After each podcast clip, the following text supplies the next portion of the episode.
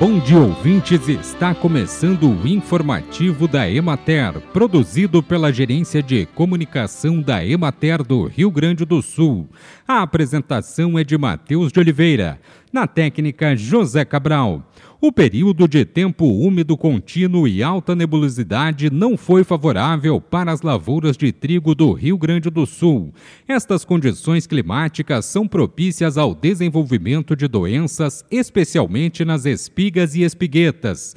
Nas lavouras que estão no estágio final de enchimento de grãos e início de maturação, os sintomas de doenças nas espigas, como giberela e brusone, têm aumentado, causando atrofia ou morte dos órgãos reprodutivos e interrompendo o crescimento dos grãos.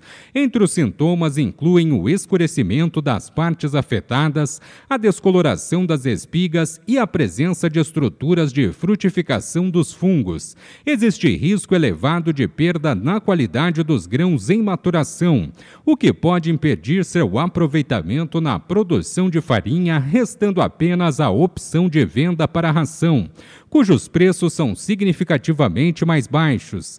Na região de Santa Rosa, as lavouras de implantação mais precoce e as cultivares de ciclo curto têm previsão de colheita para o início de outubro.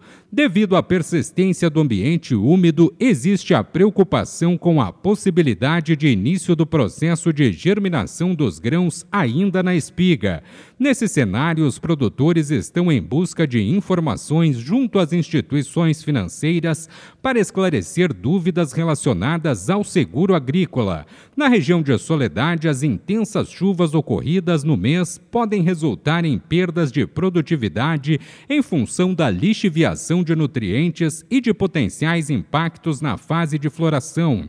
Outro fator a ser considerado é a presença de doenças nas lavouras, que em sua maioria estão sob controle. Bem, e por hoje é isso, nós vamos ficando por aqui, mas amanhã tem mais informativo da Emater. Um bom dia a todos que nos acompanharam e até lá!